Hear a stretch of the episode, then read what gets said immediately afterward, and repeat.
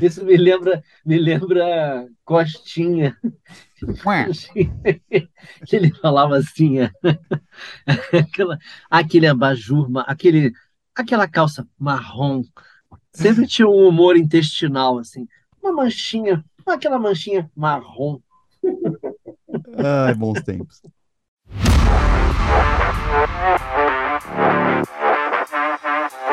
Página, não, não encontrada. Bom dia, boa tarde, boa noite, boa madrugada, porque estamos começando o episódio 42 do Página Não Encontrada, diretamente de março de 2023, num episódio em que teremos a menina veneno, a menina prodígio da Islândia, o fanqueiro brazuca no disco do Gorilas, camiseta de banda que virou música e que grande música e o lado escuro da Lua, analisado pelo radiante Pedro Só, pelo ensolarado Pablo Miyazawa e por mim mesmo, diretamente da minha casa, nos altos da Duque de Caxias, no centro da muito valorosa Porto Alegre, mixando sotaques para falar de música. E eu quero dar as boas-vindas e o boa noite, boa tarde, bom dia e aquilo tudo para, primeiramente, o homem, o, a lenda, o mito, agora um ano mais velho, começando uma nova jornada diretamente da Vila Madalena, Pablo Miazal. Olá, amigos, muito obrigado. É isso aí. Fazendo mais uma volta em torno do Sol. Ou será que é o Sol que fez uma volta em torno de mim? Não sei, tô confuso, né? Deve ser a idade. O negócio é isso aí. Esse fim de semana, comemorei mais um aninho e tô aí agora com toda a disposição e me prometi que esse ano vai ser diferente. Chega de reclamar, chega de lamentação. A única reclamação possível será ouvindo discos de bandas emo. Fora isso, aqui é só alegria. Muito e homenagear bom. o aniversariante com uma música do ano em que ele nasceu que na verdade ele que deu essa referência. Eu nasci né, no ano em que Van Halen lançou seu primeiro. Pode falar isso? Pode falar esse Pode, spoiler? Claro, spoilers. No ano em que Van Halen lançou seu primeiro LP, seu primeiro álbum. LP, não vou falar álbum, LP. Então ele é o autêntico, o original Atomic Punk.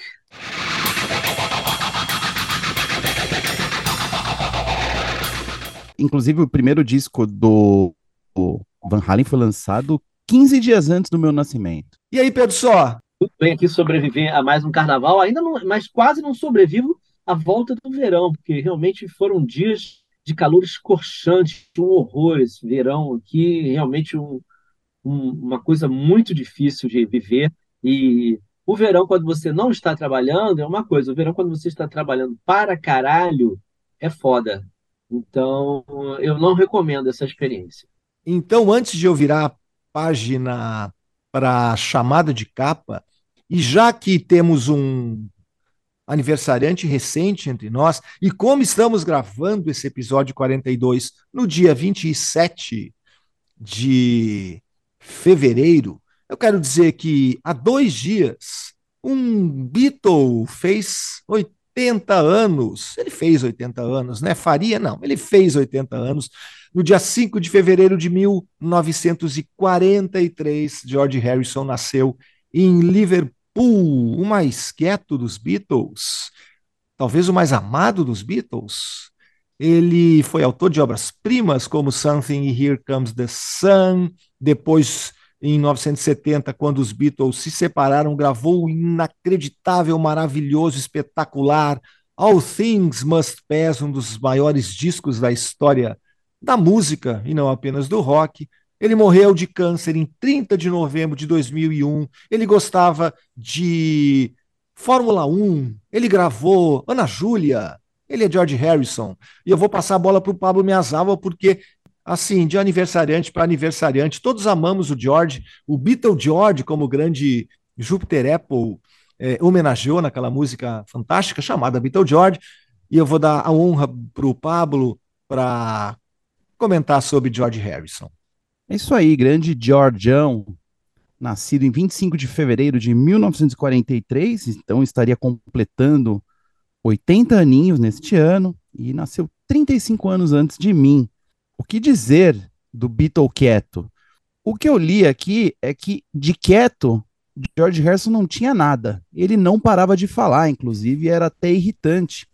Né? Quem assistiu ao documentário Get Back, que foi lançado pela Apple TV recentemente, pode ver uma imagem, digamos, do George Harrison bem bem chata, na verdade. Né? É o cara que parece que está lá atrapalhando, que está incomodado, é turrão, é pentelho, que é, sofre bullying dos, dos parceiros e parece que já está em uma outra rotação.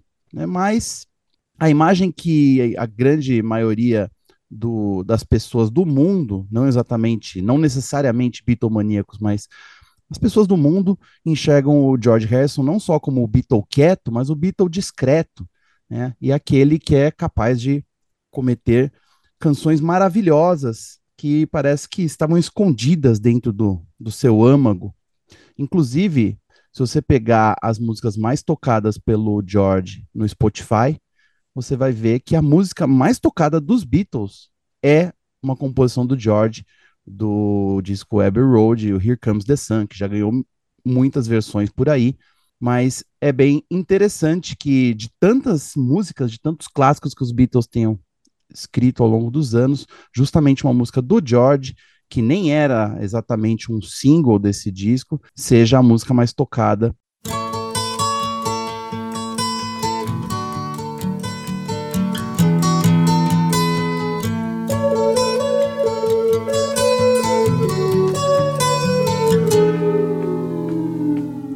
Yesterday costumava reinar, né? E só que essa tem uma música deprê e, e Comes the Sun é, é a definição né, por excelência da música solar, né?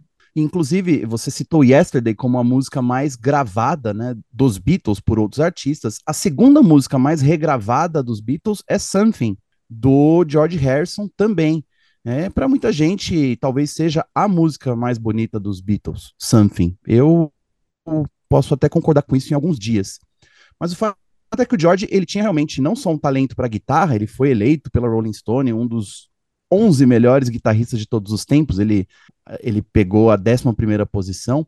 Ah, ele tem um, um, tipo muito, não peculiar, né, mas muito próprio de tocar guitarra e de soar. Você sabe de longe que aquilo é um riff, aquilo é um solo do George Harrison. Mas ele tem várias outras questões interessantes sobre ele, né? Umas curiosidades que eu pesquei aqui que eu particularmente não sabia. Vocês sabiam, por exemplo, meus amigos, que o George Harrison foi o primeiro Beatle a visitar os Estados Unidos e o primeiro Beatle a tocar em um palco nos Estados Unidos como guitarrista, mas não com os Beatles. Né? Os Beatles chegaram em 1964, em fevereiro de 64, inclusive, nessa grande revolução, né, de, quando a banda conquistou a América mas o George visitou os Estados Unidos um ano antes, de férias, e ele acabou visitando rádios, é, lojas de disco, pegou uma guitarra e acabou tocando num show. E tem essa outra questão interessante também dele ter sido o primeiro dos Beatles a lançar um disco solo. Né? Não necessariamente um disco bom, mas ele lançou dois discos antes do All Things Must Pass, que o Fela citou, ele lançou o Wonderwall Music e o Electronic Sound em 68 e 69. Nenhum deles é conhecido como um bom disco, né? Então talvez ele estivesse guardando realmente tudo que ele tinha e que os Beatles não quiseram para o All Things Must Pass, que é um disco triplo, que realmente é um dos grandes discos, um dos grandes trabalhos dele. Então o George tinha muito dessas coisas, de ter sido o primeiro dos Beatles a fazer várias coisas, inclusive ficar em primeiro lugar nas paradas da Billboard de álbuns e de singles, também com All Things Must Pass. Ele ficou em primeiro, como o disco mais vendido daquela semana, e My Sweet Lord, o single mais vendido daquela semana, né? My Sweet Lord que a gente sabe também que já entrou em algumas polêmicas a respeito de autoria.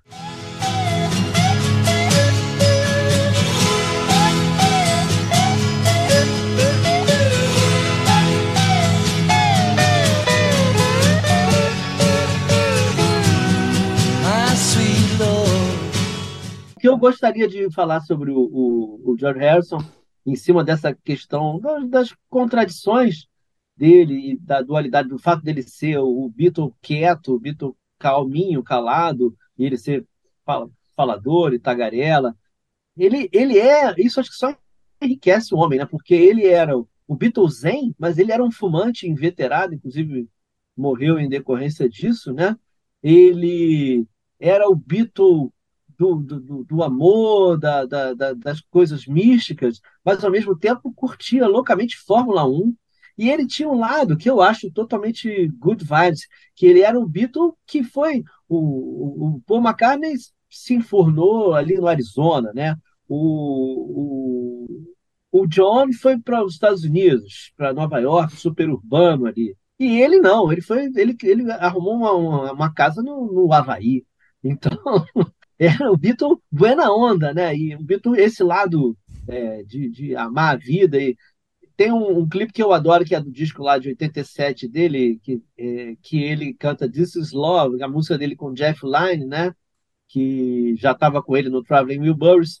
E essa, aí essa música tem uma, tem uma. Ele aparece no, no, no Havaí, num lugar assim, em cima de um rochedo, uma coisa totalmente popstar, ele tomando uma onda história, assim, aquela coisa de. É, de macho, popstar macho, a onda bate na pedra, esguicha por tudo quanto é lado, é assim, totalmente o que você não esperaria do George Harrison Zen, cantando uma música linda de amor, maravilhosa, uma mensagem, podia ser gospel até, mas essa massa de contradições aí do homem George Harrison, que é maravilhosa e que só enriquece o personagem, e claro, o músico que era isso dito por quase todo mundo, o melhor músico instrumentista dos Beatles. E Pedro, tem, você falou do Traveling Wilburys, né, que tinha entre os artistas do Bob Dylan, e tem aquela história, né, que o Dylan contou, chamou os Beatles, conheceu os Beatles e falou que eles tinham que fazer letras mais rebuscadas e tal, tal, mas enfim, é fato que o Dylan conheceu os Beatles muito cedo, e é fato que o George Harrison foi o Beatle que se aproximou muito do Dylan. Quando o Pablo falou, lembrou do Get Back, né, tem uma história que não é contada no filme, mas que é muito importante para a história daquele disco, inclusive para a saída do Harrison dos Beatles naquele momento. Quem viu o filme sabe que o filme começa, as gravações começam no ano novo, quer dizer, no primeiro de janeiro, e o, o, o Harrison tinha passado o ano novo, Natal, aqueles últimos dias de dezembro, com o Bob Dylan, na casa do Dylan, e segundo os especialistas, o Dylan influenciou barbaramente na, no mau humor. O Dylan não era exatamente nem um cara. É o, é o gênio chato, mal-humorado, meio perverso, bastante sacana, de algumas ideias duvidosas, e certamente ele botou muita minhoca na cabeça do George Harrison, que levou essas minhocas diretamente dos Estados Unidos para o, os estúdios em Londres, onde foi gravado o Get Back, e isso é, aparece no, no documentário, menos o Dylan.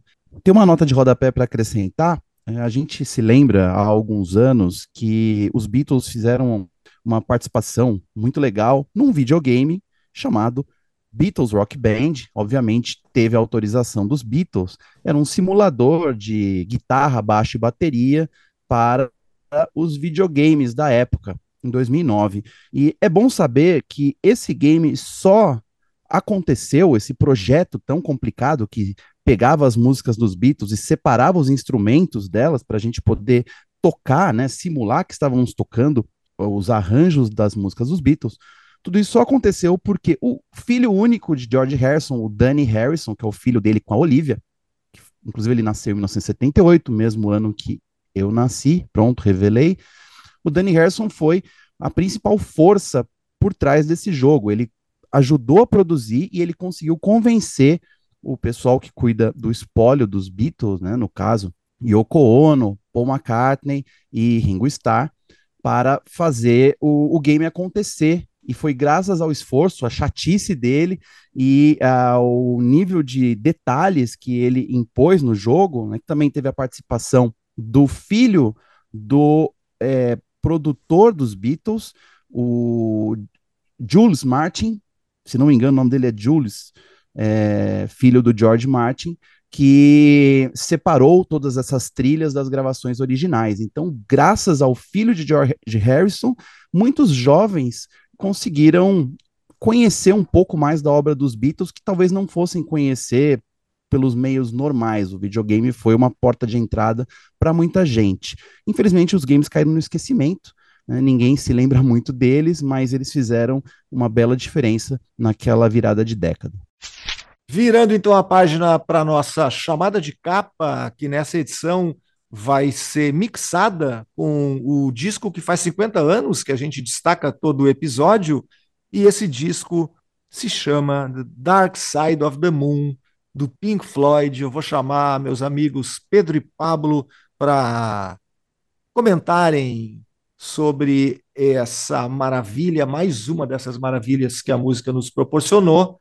E eu vou dar uns pitacos enquanto vocês destilam conhecimento. Quem começa? Eu queria começar, mas não falando assim, a gente tem todas as informações que todo mundo já falou, vai vai estar tá falando por aí, porque é, é um disco formativo na vida das pessoas, é um disco que colocou a, a contracultura na mesa de pessoas do mundo inteiro, pessoas que não tinham é, até tinha um pouco contato com a contracultura, com a psicodelia, com os temas que eles estavam falando ali, e, e, e, com uma coisa de vanguarda que o Pink Floyd trazia, né? Porque além vindo da energia do rock, eles vinham de uma outra escola de experimentação, de aquelas colagens, que é um, é um disco que muito se fala da coisa eletrônica, mas é até é mais a questão da colagem, do método é, artístico de, de, de, composição, criação e gravação que o, o Pink Floyd adotou, né? Aquilo ali atingir o número de pessoas no mundo inteiro e com a duração de tempo, com as décadas a fio, vendendo milhões, realmente é um fenômeno impressionante da cultura pop. E a gente tem que pensar é, na ambição da coisa, porque é realmente é um disco que aí eu vou entrar numa reminiscência pessoal. Quando você ouve com 15 anos, é, ele é um disco que explica a vida, é um disco que está ali para falar, né? É, All That You Eat and Everyone You Meet, quando ele, né, quando ele termina ali, né? Tudo Under the Sun and Everything Under the Sun, e tudo. Ele tá é um disco para explicar a vida, né? Time, tudo, todas as, tem várias músicas que são sobre tudo, sobre vida e morte, mortalidade, é, a vida do trabalhador, dinheiro, é, sanidade, não sanidade, nós e eles, que apesar de, da explicação reducionista lá do Roger Waters, que ele resolveu explicar a poesia burramente, falando de guerra e tudo. É uma música que é muito. É, é, é é psicanálise. É, somos eu, nós e eles, né? eu e os outros. É muito mais profundo e mais rico do que a interpretação do que o, que o Roger Waters dá, né? Então, essa grandeza, a grandiosidade do disco é incrível. E, se, e, quanto, e quanto mais eles explicam, pior fica, porque é, eles falam naqueles documentários que foi um disco inspirado quando eles estavam muito estressados pelas turnês e viagens. O Roger tinha medo de avião, tinha medo de morrer, a pressão do trabalho. E isso geralmente é uma babaquice, né? Você fala, ah, é mais um disco de popstar angustiado, um filho da puta mimado que ganha milhões, todo mundo reúne milhares de pessoas que, que o amam, né? Tem milhares de mulheres e pessoas querendo dar amor a seus pés e o cara vai aqui pagar de coitadinho. Mas é, a genialidade, aí no caso, não, não só a genialidade do Roger como letrista faz com que as músicas ganhem é, uma, uma universalidade, uma amplitude genial. E também aí entra dois gênios. Eu, eu vou, posso estar exagerando no caso do Rick Wright. No caso do David Gilmour, é eu considero um guitarrista genial, um compositor genial, um cantor maravilhoso. E o Rick Wright, que tem colaborações assim maravilhosas nesse disco e cruciais, né? inclusive também cantando tudo. E também podemos dizer que se o Dark Side saiu do Echoes, na faixa Echoes, a faixa Echoes saiu do Rick dando uma nota no piano, e aí o Roger Waters falou assim, ah, que tal se você gravar esse microfone a gente passa na caixa leve? Dessa experimentação, dessa, dessa experiênciazinha de maluquinho, saiu o que seria Eclipse e depois se tornou The Dark Side of the Moon. Então, é incrível como é, é uma obra maior do que o Pink Floyd, maior do que quem fez a obra.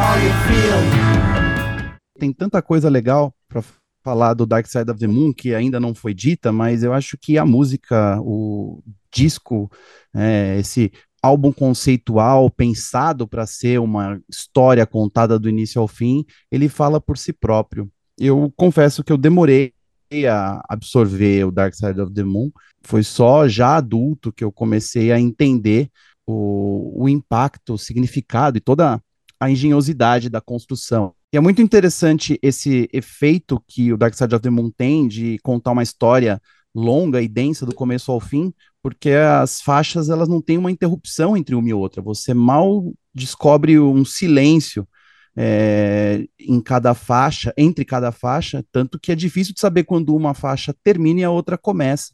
Isso tudo foi também proposital, faz parte do conceito do Dark Side of the Moon, inclusive porque todas as músicas foram gravadas em uma fita só. Na época, as, os discos eram gravados em fita, né? Inclusive, o engenheiro de som é o Alan Parsons, né? Antes de se tornar o cara do Alan Parsons Project, ele foi o engenheiro de som do Dark Side of the Moon.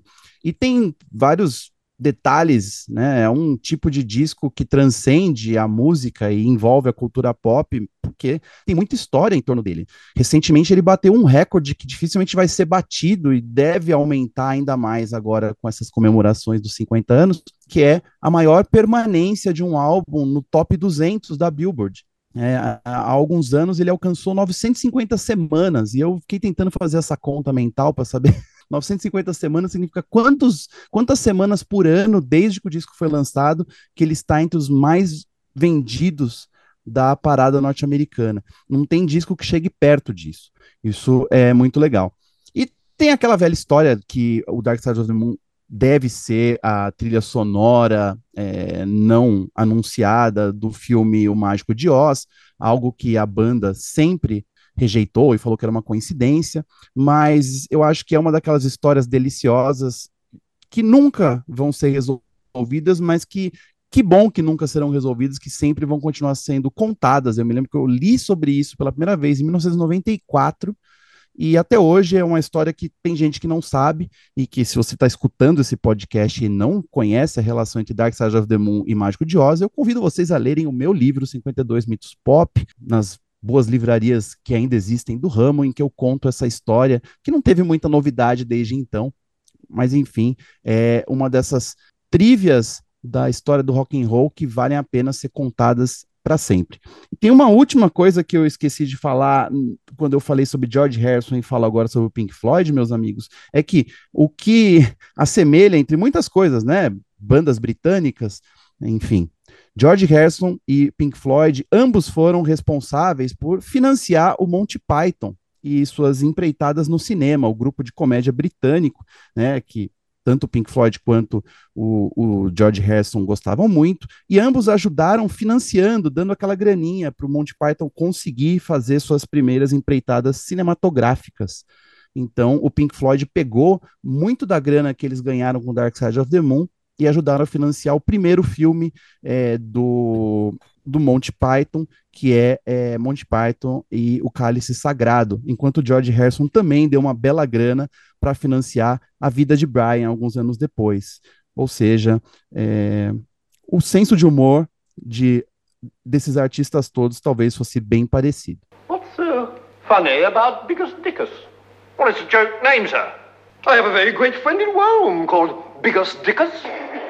Pablo, lembrando também, e de novo conectando o Harrison agora com o Alan Parsons, o Alan Parsons trabalhou no Get Back, ele foi operador de fitas, ele não foi exatamente importante para nada, muito, ele era um, um, um serviçal, digamos assim, trabalhava junto com o operador de som e tal, mas ele participou de oito semanas das gravações do Get Back junto com os Beatles, junto com George Martin. Eu acho que ele aprendeu alguma coisa e certamente que um disco acabou influenciando no outro de alguma forma, pelo menos pelo aprendizado do grande Alan Parsons.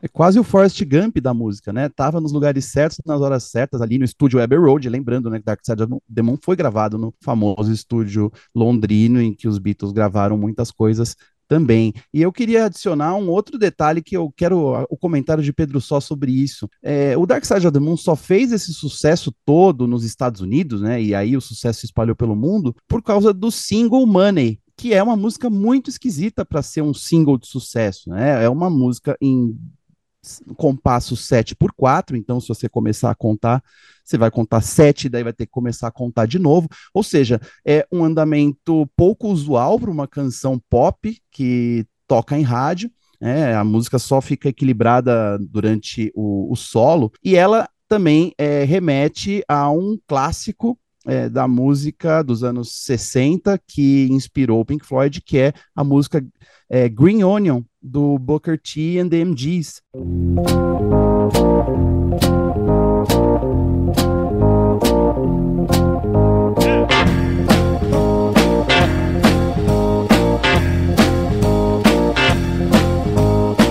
E é uma música que fala de dinheiro, né? Que, enfim, parece que estava prevendo que, graças a Money, o disco ia se tornar o que se tornou, porque daí ele começou a vender e tal, mas realmente, para mim, não é o hit do disco. Eu, conheço, eu procuro até outras músicas mais importantes, como o Us and Then, é, Brief, uh, Time, talvez sejam até mais cantaroláveis, mais bonitas. E Money, essa coisa meio esquisita, mas foi graças a Money que o Dark Side chegou lá.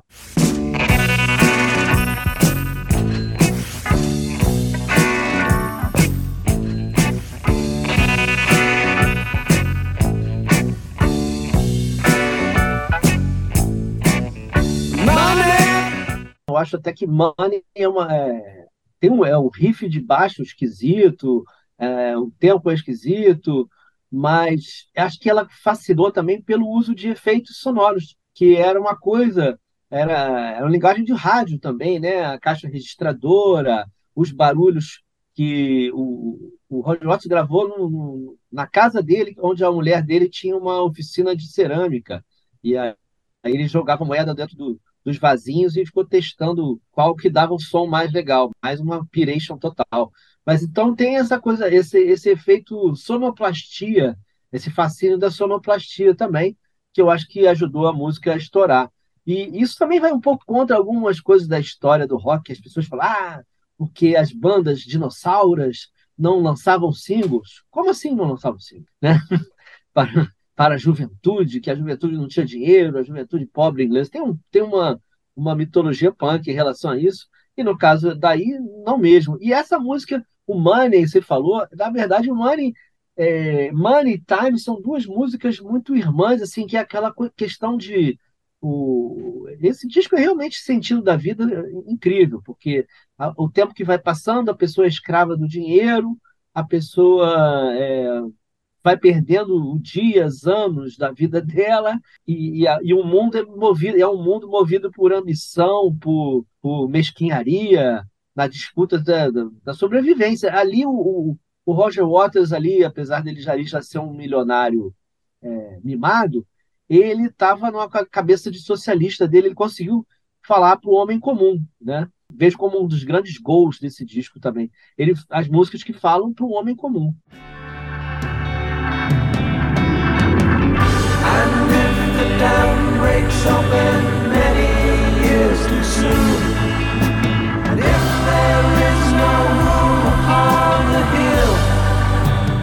Se vocês me derem tempo, é, eu queria falar sobre a entrevista que eu fiz com, para mim, um dos caras que é um dos gênios definidores desse disco, que é o Rick Wright, que não é o Pink Floyd quieto, mas é o Pink Floyd menos cantado, né? É, o cara que fez, se você for pegar duas das faixas aí que o, que o, que o Pablo citou, né? Breathe, ele, ele é coautor junto com Gilmore e também vocalista, né? Ele é o autor de Us and Them, a música é só dele, uma música linda, maravilhosa. Ele é autor também sozinho de Great Kick in the Sky, que depois, em 2005, com muita justiça, também foi, foi dada a coautoria, a Claire Torrey, que fez aqueles vocais improvisados, que ela pega um santo maravilhosamente. e faz uma música, uma música dentro da história da música pop é algo completamente é, único, eu diria, né?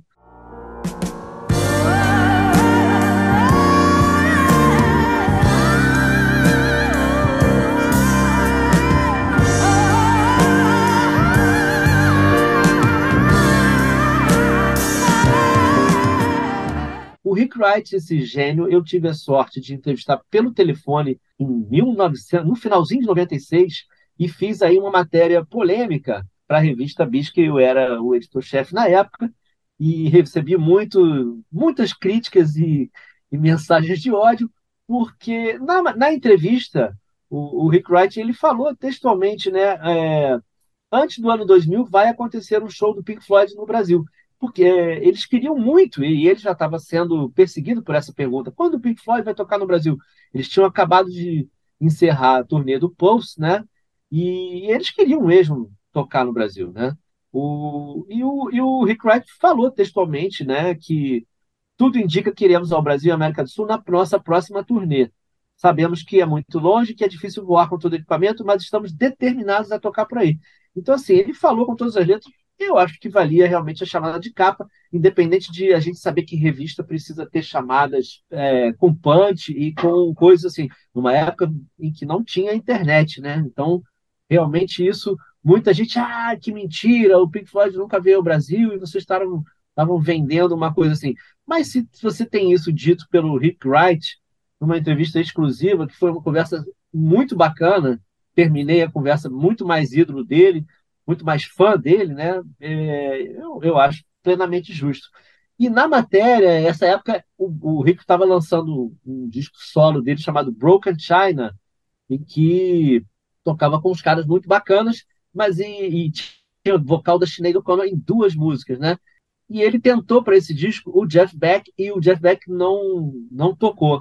E aí a gente lembrou a história de, do Jeff Beck ter sido cogitado para tocar no no Pink Floyd, nas, quando o Sid Barrett começou a, a ficar assim ausente, né? E, e ele me contou, né, que realmente é, ele foi chegou a ser contactado na época, mas o Jeff Beck, enfim, não podia, não se interessou. E a gente conversou, poxa, mas isso teria mudado totalmente a história do rock, né, se o Jeff Beck tivesse entrado para o Pink Floyd e o David Gilmour tivesse seguido uma carreira solo ou com outra banda. E aí ele falou, poxa, sabe que eu nunca tinha pensado nisso? Mas, na, aí ele falou assim, mas na verdade, naquela época, estou falando do final dos anos 60, o estilo do, do, do Gilmore não era tão diferente do que o Jeff Beck tocava no, no Yardbirds, por exemplo. E, e que cada um foi, né, foi seguindo um caminho, aí realmente a distância entre os dois se tornou muito maior.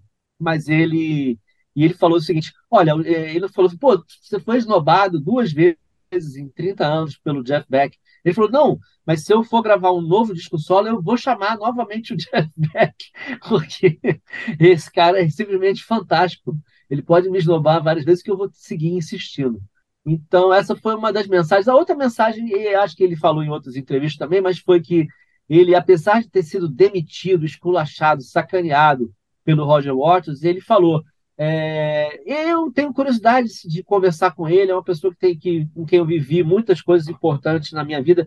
Se eu encontrar com ele, a gente poderia certamente tomar uma pint num pub, porque é, eu, eu, eu adoraria conversar com ele, apesar de todas as sacanagens que ele me fez. Então, além de ser um cara muito inspirado, com aquele piano tão, digamos assim, econômico e elegante dele, ele também era uma alma boa. Infelizmente, e aí a coisa, o lado triste é que quando eu entrevistei, ele estava com uma filha pequena ainda, acho que com quatro anos de idade, né, dentro de um casamento é, recente. E, e, o, e o, o Rick Wright, como as pessoas sabem, foi. É, ele morreu muito cedo, né? Morreu com 65 anos. Morreu em 2008, 10 anos, é, 11 anos depois desse, dessa entrevista. Então, infelizmente, ele nem viu a, a filha crescer. E mais uma dessas pessoas que morreu de câncer, no, a gente estava falando do George Harrison, morreu de câncer no pulmão, certamente ocasionado pelos cigarros, porque também outra conversa que o Rick Wright costumava dizer é que no Pink Floyd, na época que as, no Pink Floyd pós Sid Barrett, ninguém se drogava, o máximo que fazia era tomar umas coisas assim, beber um pouco mais, o Gilmore bebia até mais, mas que eles eram muito controlados para tocar ao vivo, muito disciplinados para tocar ao vivo, que a música é que era a maior droga para eles. A música Us and Then foi cedida inicialmente para o cineasta Michelangelo Antonioni para a trilha sonora do filme Zabriskie Point. É, tem uma, tem, dá para ouvir essa versão. Essa versão foi divulgada numa versão estendida do Dark Side e é bem diferente porque era uma música que era para uma sequência violenta e, e, ela é tudo menos violenta, né? É, e o, o, diretor, ele não quis a música, ele falou, a música é muito bonita, mas ela é muito triste, me faz pensar em igreja. Daí ele devolveu pro Pink Floyd, eles guardaram, e aí, na hora de produzir o Dark Side of the Moon, eles recuperaram essa demo e transformaram na música inteira, mas é, inicialmente ela era uma canção de piano e baixo, era uma instrumental, cujo tema, cujo nome era The Violent Sequence. E, infelizmente, ou não, a música não entrou no filme, mas entrou no disco. Ainda bem que eles tiveram a chance de retrabalhar isso e botar uma letra. Us, us, us, Ô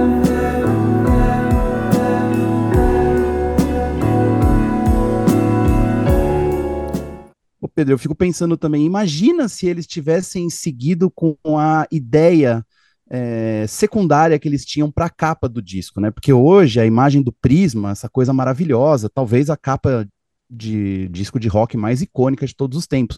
Mas você sabe o que eles queriam colocar na capa antes do Prisma? Se não tivesse o Prisma, eles tinham uma outra ideia para a capa do álbum. Você sabe o que é? Não lembro, não. O que, que é? O surfista prateado. o herói da Marvel porque eles falavam que essa coisa mística, né? O cara, pô, ele surfa no, no cosmos, né? Pô, tá coisa legal. Felizmente não foi isso que aconteceu. Acho que a Marvel não cedeu, eles desencanaram, porque talvez não fossem conseguir colocar o surfista prateado. A gente lembra que alguns anos depois, uns cerca de 10, 15 anos depois, um outro artista colocou o surfista prateado na capa do disco e não foi tão bem sucedido assim. Estou falando de Joe Satriani com Surfing with the Alien, que tem o surfista prateado na capa. É, realmente, eu prefiro o Prisma. Página não encontrada. Bom, o disco que completa 30 anos, é, vai completar daqui a pouco, ali em junho, se chama Debut e é o primeiro disco da Bjork, a grande cantora islandesa que virou uma chata, mas que tem um talento espetacular e que nessa época é, cravou seu nome na, na, na, cultura pop, na música pop, porque o Debut é um disco muito bom e os discos seguintes são muito legais também. Acontece que tudo isso não é bem verdade, porque Debut, o álbum de estreia da artista musical islandesa Björk, só que não.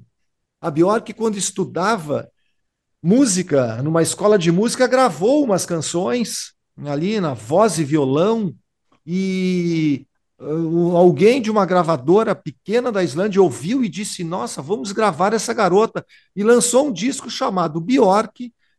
Quando ela tinha 12 anos, era a Bjorquinha, era um duendezinho já naquela época. E o disco tem covers, tem covers de dos Beatles, de novo os Beatles aqui nessa, nessa edição, do Full on the Hill, tem do Edgar Winter, Altamira, tem do Stevie Wonder e o Kiss Sweet, e tem uma cover também da Tina Charles, do hit da Tina Charles, I Love to Love. Então, antes de falar do disco que é conhecido como disco de estreia da Bjork, eu vou, vou mostrar um trechinho da Bjork com 12 anos cantando Tina Charles.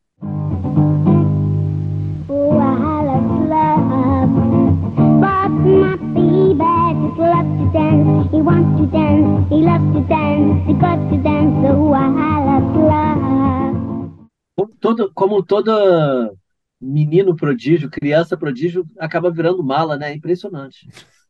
Impressionante, né? E o curioso, Pedro e Pablo, é que é, esse disco, ela assinou o contrato para esse disco ser lançado com a supervisão dos pais, porque ela só tinha 12 anos, ela gravou em 1977 num estúdio de Reykjavik, uma pequena gravadora chamada Falkin, que tinha uh, que distribuía na Islândia os discos da EMI, da Polygram e da Islands Records. E esse disco vendeu 7 mil cópias e foi o disco mais vendido dessa pequena gravadora lá de Reykjavik. Quer dizer, a Bjork, ela, desde os 12 anos, já rendia grana, depois ela.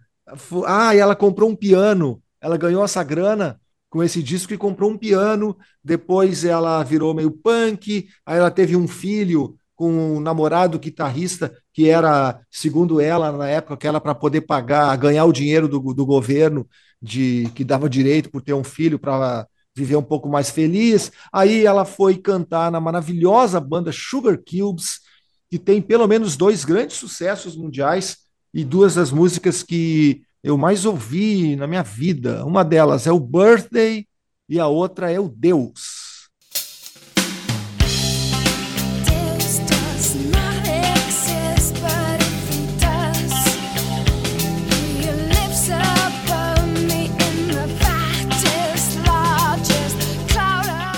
Se Deus existe ou não, Sugar Cubes começou a ter alguns problemas e enquanto eles estavam ainda fazendo shows e em atividade, gravando discos, ela gravou uma fita demo com canções próprias. Aí o grupo deu uma parada, Bjork se mudou para a Inglaterra e lá na Inglaterra, a gente está falando aí do final dos anos 80, começo dos anos 90, ela teve contato com a cultura clubber, com os clubes subterrâneos da capital inglesa, né, conhecer um pouquinho de techno, conhecer um pouquinho de house.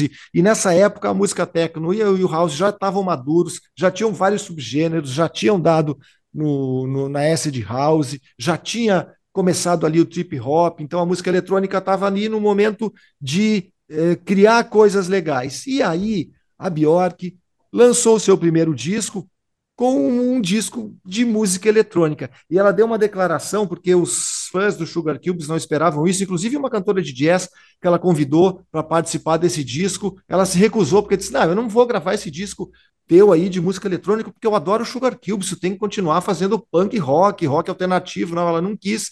E ela declarou o seguinte: na época, eu só tinha que seguir, ou eu só seguia meu coração e meu coração eram aqueles batimentos que estavam acontecendo na Inglaterra. Ela falou batimentos mesmo por causa do coração, mas eram as batidas de música eletrônica.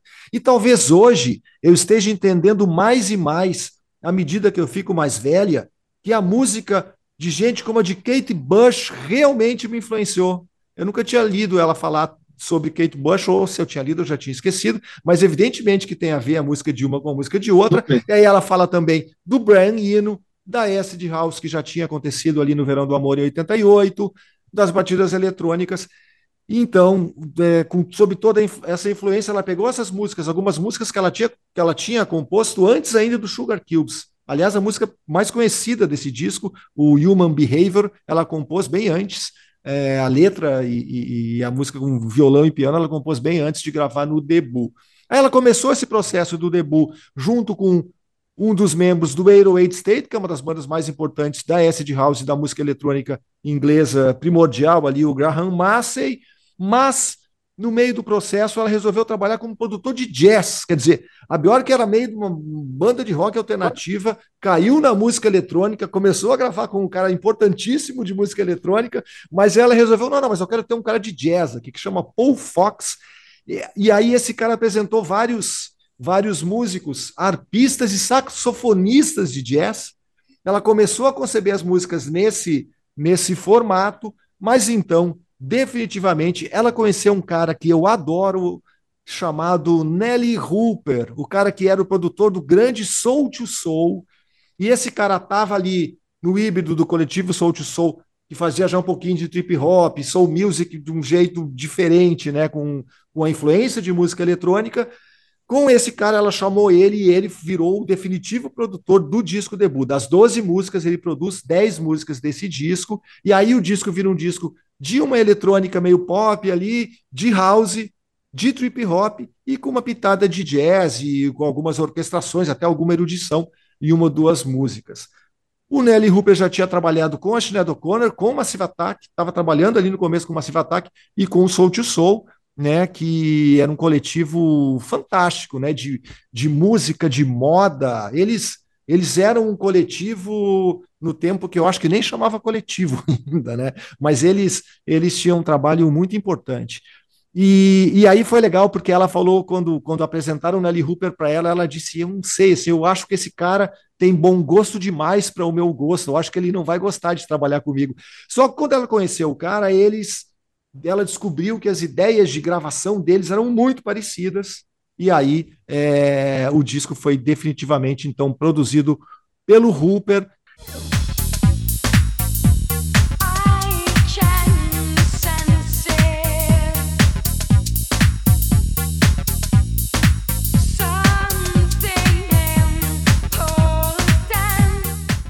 O debut foi lançado em 5 de julho de 1993 e foi aclamado pela crítica britânica, que já estava muito ligada nessa inovação, né, nas novidades ali que vinham da música eletrônica. Os americanos não entenderam muito, eles nunca entenderam muito mesmo a música eletrônica, e o debut vendeu bem mais do que a gravadora previa.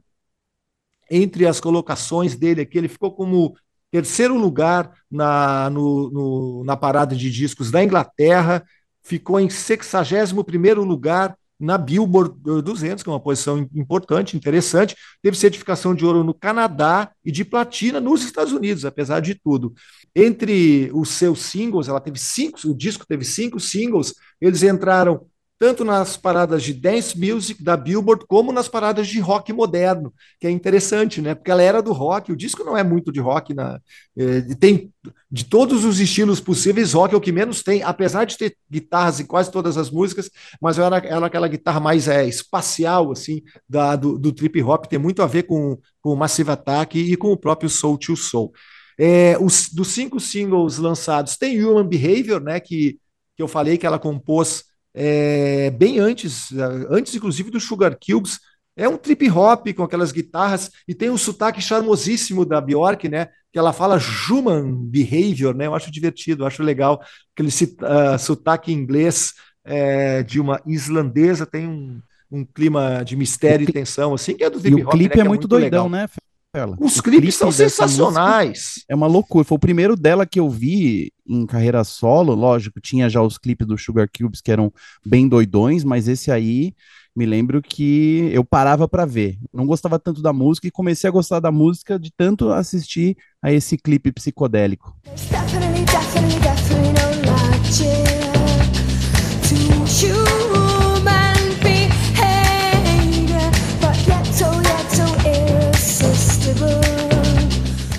Exato, assim, aí tem das outras músicas dançantes, tem o Big Time Sensuality, que é bem, bem, bem dançante, super feliz, e tem o vozeirão dela, que aí ela meio dá uma dá uma, uma quedinha para soul music, né? Aquela voz mais rascante. A Bjork tem um alcance de voz inacreditável, né? Ela sempre foi o grande, uma das grandes características dela, e ela está cantando maravilhosamente nessa música Big Time Sensuality. O Violently Happy é uma música muito violentamente feliz, definitivamente. Desculpe a, a obviedade aqui, mas realmente uma música feliz de pista. E tem uma música para quem não gosta de música eletrônica, porque, que é outra parada que é o Venus as a Boy, que é uma das músicas mais bonitas desse disco também, e com orquestras, tem aí alguma erudição, uma música muito bonita, ou, seja, ou talvez eu a, eu a definiria como pop erudito da Bjork, que é muito bonito, Venus as a Boy.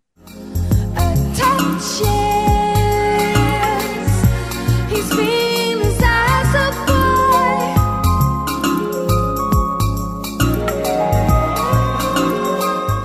para encerrar aqui o, a minha participação, a minha edição do Trintão, o disco Trintão da semana, eu quero dizer que esse disco foi lançado em 93 e em fevereiro de 94 eu tive a felicidade de ver o lançamento desse disco em Londres, na Brixton Academy. E, e a Bjork, bem novinha, era um duendezinho, né? Toda de branco. Ela, ela entrou correndo pelo palco de um lado para outro, assim, era uma coisa meio, bem duende mesmo, né? Bem aquela aquele mistério da, do prodígio islandês levado para os palcos da pro, pelo palco mítico né, do, do Brixton Academy. O público estava muito interessado, tinha uma devoção já, porque era uma sonoridade como eu falei, que estava nascendo ali de do auge do techno e o house já maduros, aí a música eletrônica, um pouquinho de synth pop ali misturado, mas era uma música nova que estava nascendo no começo dos anos 90, era o auge do que virou a música eletrônica, e no, no, na sua década em que ela realmente se tornou importante, a Bjork foi muito, muito importante para esse processo, inclusive porque a música eletrônica precisava de voz e precisava de rosto, né, de face para sair um pouco daquela história só das batidas das pistas de dança. A Bjork concedeu isso. O Post, que é o disco uh, que veio depois, é muito bom também. E depois é, ela tomou outros rumos mas eu gosto muito, sobretudo, desse disco debut, o Trintão dessa semana.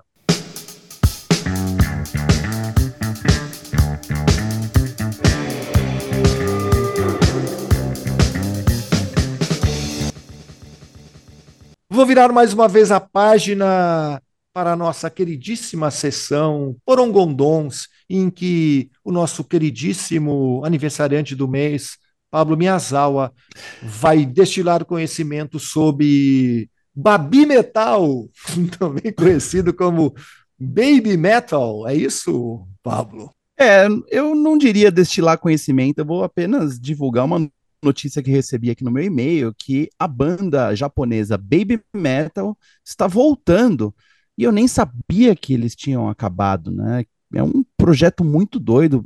Você deve ter visto já algum clipe algum trecho do Baby Metal, que basicamente são garotas vestidas de estudantes japonesas, fofinhas, né, com rabinho de cavalo, mini saia, meia no joelho, e tocando o maior heavy metal maluco e gutural possível, né, daquele jeito extremo que só os japoneses realmente conseguem tocar. Não é a primeira vez que eu falo de bandas japonesas extremas que levam a virtuose muito a sério aqui nesse podcast. O Baby Metal certamente é uma delas que chamava mais atenção pela bizarrice de ver menininhas tocando metal pesadão, vestidas de estudantes japonesas, do que exatamente pela qualidade musical, mas impressionava muito o, a maneira com que elas tocavam seus instrumentos. Então eu não sabia, a banda acabou em abril de 2022, ou seja, durante a pandemia, tanta coisa acabou durante a pandemia, e elas estão voltando aí com um projeto chamado Baby Metal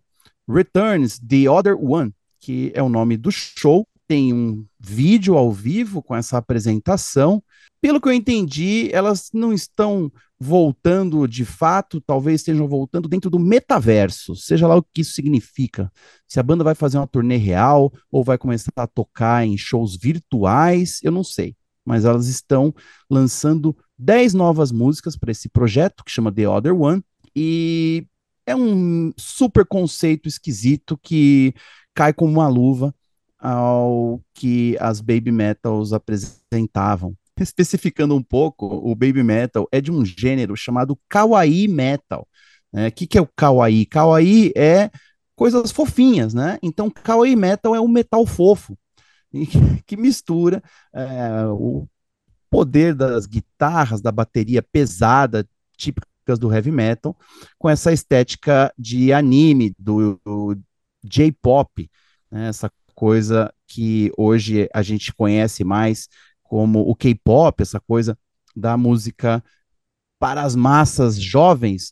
Antes do K-pop ser consagrado no mundo, existiu o J-pop, né, que tem essa estética aí que mistura essa coisa louca de desenhos animados e mangás japoneses, roupinhas, coisas muito coloridas, né, universos fantasiosos, e no caso, as guitarras e a bateria pesada que formam o Kawaii Metal. Então, Baby Metal deve ser a banda de Kawaii Metal mais famosa do mundo.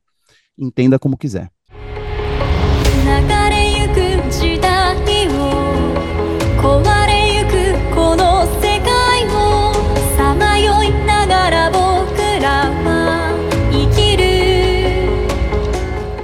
Vamos virar a página mais uma vez. E agora chegamos no momento da resenha. E a resenha não é a resenha, não é o que chamam de resenha hoje em dia, que os jovens chamam de resenha.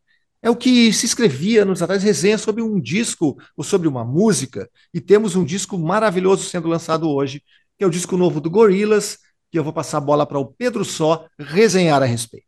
Fomos surpreendidos. Aí sim fomos surpreendidos, né?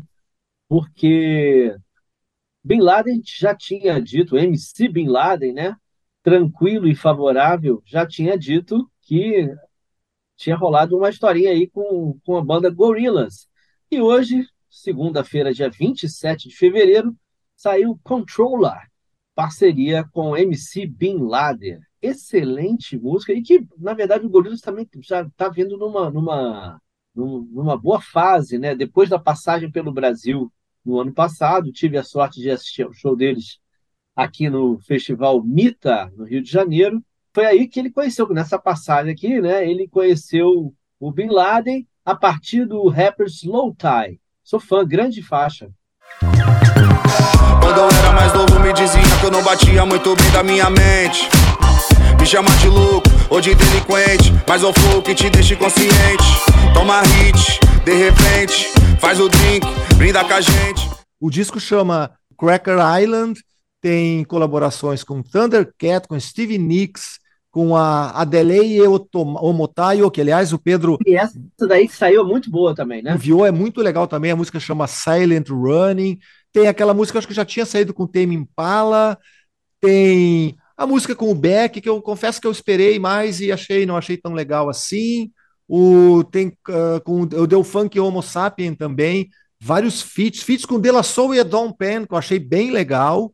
Que mais aí tem os remixes, né? Mas foi uma surpresa é, a gravação, né? Como o Pedro falou, com um ótimo MC Bin Laden, a música é sensacional, é dessas grandes músicas que o Gorilas nos ofereceu. E o Damon Albarn, como canta legal, né? Como é gostoso ouvir Damon, Damon Albarn, que grande é, nome da música desde que surgiu com o Blur. E ele, que é um cara que conecta com Deus e o mundo, né? Um cara que gosta de se conectar e fazer música é um, um, um, cara interessado, varia nos estilos, e o Gorilas propicia para ele né, essa, essa condição de se juntar com pessoas de vários lugares do mundo e fazer música pop zero folclorizada, né? Tirar o melhor desses caras aí. Stop,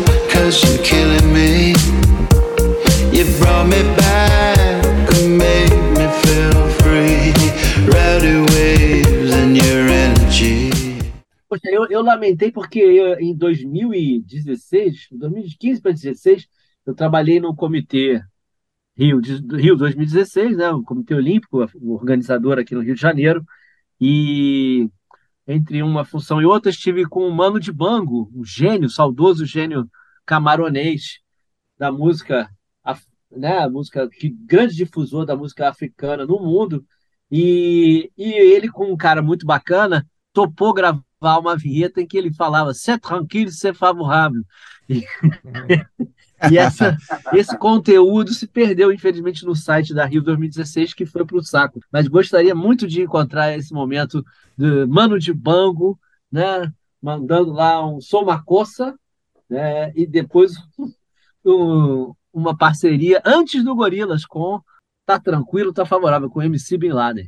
Algo a acrescentar, meu amigo Pablo Miyazawa? Ah, apenas que eu fiquei bem surpreso com a repercussão positiva dessa música hoje nas redes sociais, entre as pessoas que sigo, muitas citações, menções, e as pessoas elogiando e falando isso aqui foi uma surpresa e uma ótima surpresa. Fazia tempo que eu não via um feat é, de artista brasileiro do funk com outros artistas estrangeiros. Talvez isso seja raro, né? E talvez por isso mesmo tenha se, sido tão é, bem recebido pelo pessoal que não é exatamente fã de funk, mas que gostam de ver a brasilidade se espalhando por aí. E como o Gorilas também é o tipo de artista que todo mundo gosta, né? Que não tem muito o que se falar deles. Então, acho que você combina uma coisa com a outra, né? Um funk bem feito, no caso do MC Bin Laden também tem essa fama de ser um cara boa praça, gente boa, e acho que é uma combinação de fatores legal. E também, né, pós-carnaval, todo mundo de ressaca, e daí vem uma musiquinha legal dessa. E eu mesmo mandei para um monte de gente hoje.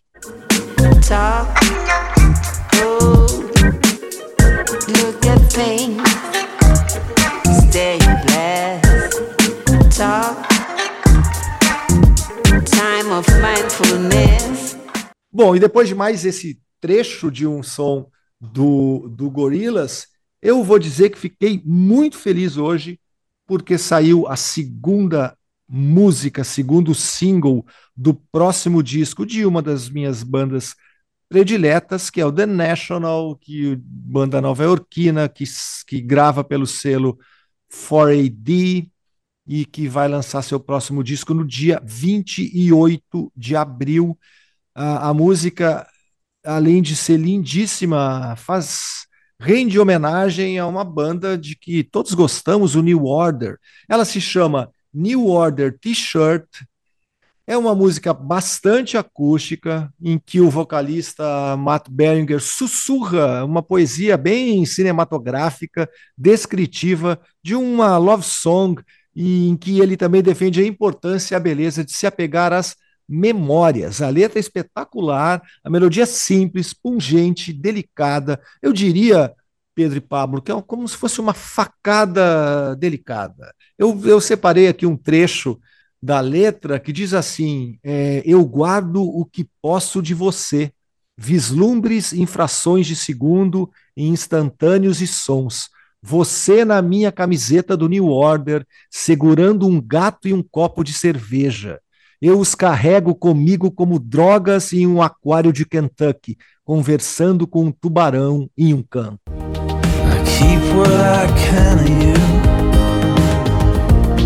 Split second glimpses and snapshots and sounds. You and my new order t-shirt. Pois é, né? Que coisa maravilhosa essa música, como eu gosto desses caras e como eu gosto tanto de usar a expressão clichê de destilar poesia, mas esses caras destilam poesia em forma de música. E o próximo disco tem colaborações com a Taylor Swift, com Phoebe Bridgers e também com o Sufjan Stevens, The National, 28 de abril. É... Estou ansioso para o próximo disco mas também estou ansioso para que logo, as, logo após eu virar a página, Pablo Miyazawa fale do nosso quarentão da semana. Tudo contigo, nosso. Tudo contigo, nosso é, menino veneno. Oh, eu gostei disso. Acho que eu vou adotar. Além de Atomic Punk, eu sou o menino veneno, porque eu estou aqui para falar do primeiro álbum do britânico Richard David Court, mais conhecido aqui nas quebradas como Richie, que lançou em junho de 1983 seu primeiro disco solo, Voo de Coração. Confesso que eu era jovem demais quando o Voo de Coração foi lançado e passou como um arrasa-quarteirão por todo o Brasil, graças ao sucesso de Menina Veneno, a música que não é a música tema, porque existe uma música chamada Voo de Coração no álbum Voo de Coração, mas Menina Veneno foi o tema onipresente daquele 1983. Foi a música mais tocada nas rádios no Brasil e vendeu mais de meio milhão de cópias do single, que também ajudou a arrastar as vendas do álbum, que passou também de um milhão de cópias, né? Inclusive foi o disco que fez o Rich vender mais do que o Roberto Carlos. É muito impressionante, principalmente porque pouca gente sabia que o Rich existia, ele já estava morando no Brasil fazia algum tempo, ele veio da Inglaterra, ele passou por aqui, ele já queria gravar música, ele tocou com algumas bandas, inclusive com a Vimana, que tinha o, o Lobão e o Lulu Santos, mas ele nunca conseguiu gravar o próprio disco dele, o que ele só conseguiu quando ele convidou um letrista chamado Bernardo Vilhena para ajudá-lo a escrever versos como A vida é a arte do saber, quem quiser saber, tem que viver. E essa é da música Casa Nova, que era tema da novela Champagne. Boa noite, rainha, como vai?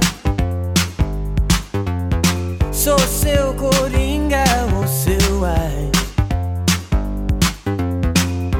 Luvas de couro, meias de seda, brilham ao luar. E ele também teve outras músicas que foram tema de novela, como a própria Menina Veneno. A nova era um excelente Foi... tecnopop colocado na, na, no, como tema da novela, é muito bacana. Pois é, eram tempos muito loucos, né? Mas o que se dizia é que o tecnopop do Rich, no Voo de Coração, era diferentão. do, do tipo de pós-punk, música pop sintetizada que estava rolando.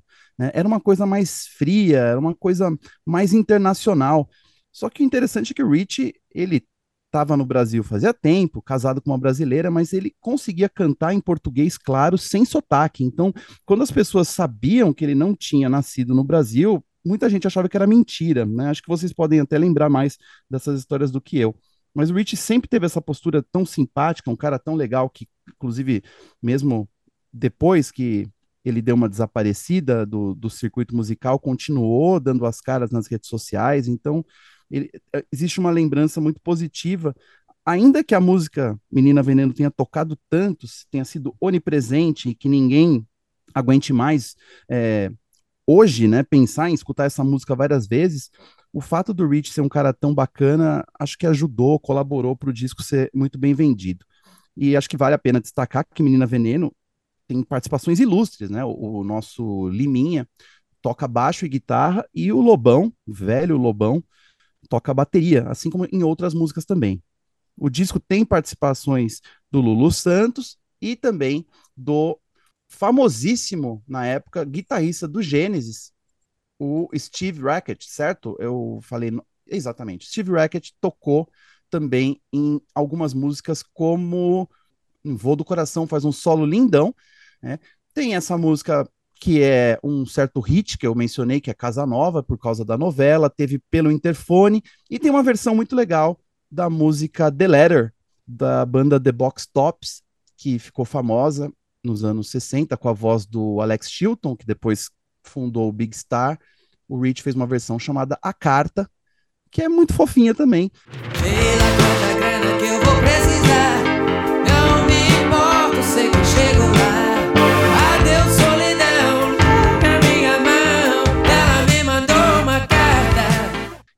a edição que foi lançada do disco alguns anos depois, a edição comemorativa de 25 anos, que está aqui em minhas mãos, também tem uma versão em inglês de The Letter, né, como o nome original, e também uma versão em espanhol de Menina Veneno, rebatizada Meninha Veneno, e vendeu muito também em espanhol. Enfim, Voo de Coração completa 40 anos e eu tenho certeza que os meus amigos que viveram os anos 80 com aquela intensidade têm mais a acrescentar sobre este clássico do rock brasileiro.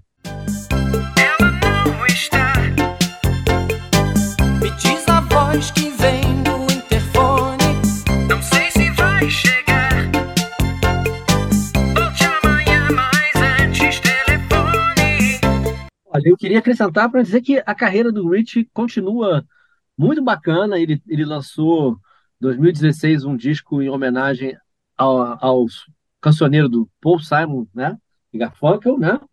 E depois, em 2019, ele lançou também um disco Wildwood com o grupo Black Tie, só de músicas do Cat Stevens.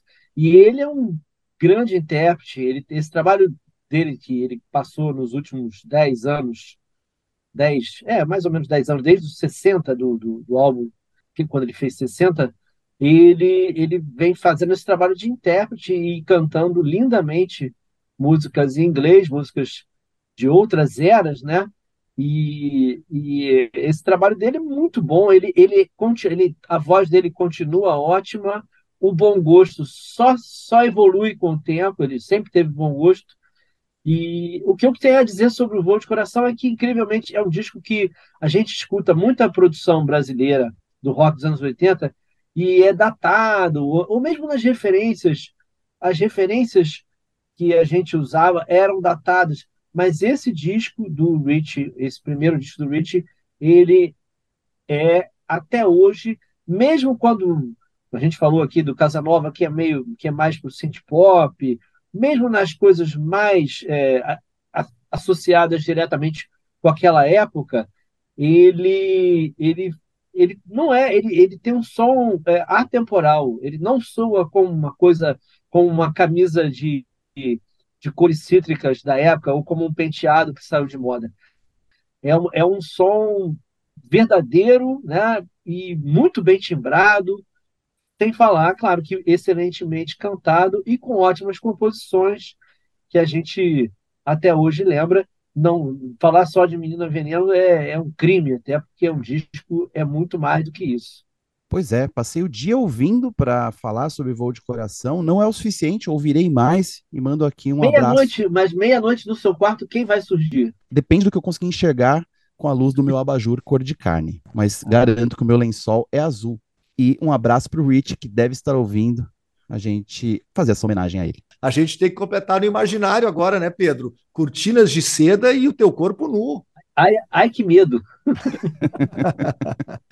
Você levou meu coração e levou o meu olhar. Eu sigo cego, infeliz, querendo te encontrar pra conversar e te convencer. Bom, dito isso, é melhor eu virar a página para a gente partir para as palavras finais dessa edição, que edição bacana, hein? 27 de fevereiro de 1996, voltamos no tempo eu quero dizer que nesse dia foi lançada a trilha sonora de um dos filmes mais importantes para a cultura pop dos anos de 1990, que foi Trainspotting, o filme dirigido pelo Danny Boyle, com o roteiro do Vai Welsh, e a gente teve aquela trilha que foi super importante, porque tem o Born Sleep do Underworld, que virou uma das músicas nos hinos daquela década, e é um, um, um dos grandes trios de música eletrônica apresentou Lou Reed e Iggy Pop para novas gerações. Tem a, a, o Primal Scream com a música Spotting, né, que é um instrumental, que é uma das bandas também importantes ali da, do final dos anos 90, começo dos, do, aliás, do, do, da década de 90, né, final dos anos 80 ainda, mas sobretudo na década de 90, e é uma dessas trilhas que é, vale a pena ser recomendada. Tem Orbital também, é um grande disco de um grande filme emblemático e que só de pensar que teve gente que conheceu Perfect Day do Velvet, né, numa cena importante do filme por causa desse desse filme ou o próprio Lust for Life do Iggy Pop, eu acho que já valeria ter sido lançado e já valeria ter o filme que eu adoro.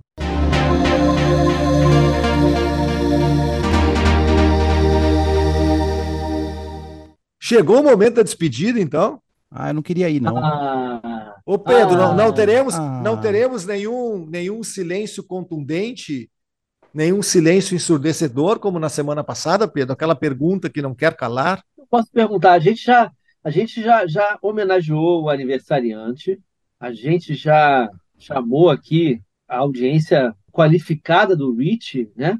A gente já demos aqui o, o, relato de canções que explicam a vida do Pink Floyd, do Dark Side of the Moon. O que mais a gente pode fazer agora? Pensar no corpo nu que vai aparecer à meia-noite? Talvez a gente precise ouvir George Harrison tocando a versão dele de Ana Júlia. hum, eu não sei, eu acho que eu vou ouvir, eu ouvi, vou ouvir mais, mais um pouquinho do, do, do The National, do New Order T-shirt. Talvez eu vou fazer o seguinte: eu vou vestir uma camisa do New Order para ouvir o New Order T-shirt e passar bem. E depois vou fazer o seguinte também: vou editar esse, esse programa, colocar aqueles trechinhos de música para que ele seja rapidamente disponibilizado para nossos é, ouvintes, seguidores, streamers, sei lá como é que chama. E eu quero dizer que That's all, folks. Semana que vem estaremos de volta Obrigado, Pedro. Obrigado, Pablo. Valeu, galera. Obrigado. Eu vou pensar no corpo nu. Eu vou limpar o meu abajur cor de carne porque ele tá com outra cor. Mas a noite aumenta a distância. Me perdi no teu caminho. Me encontrei falando sozinho. Sigo sempre sem destino pra te encontrar.